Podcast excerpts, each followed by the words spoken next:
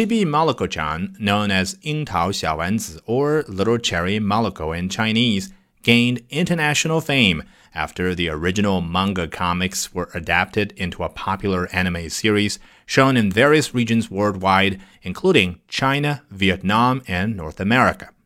The program was first released in 1990 and has been repeatedly broadcast since then, accompanying Chinese millennials through their childhoods.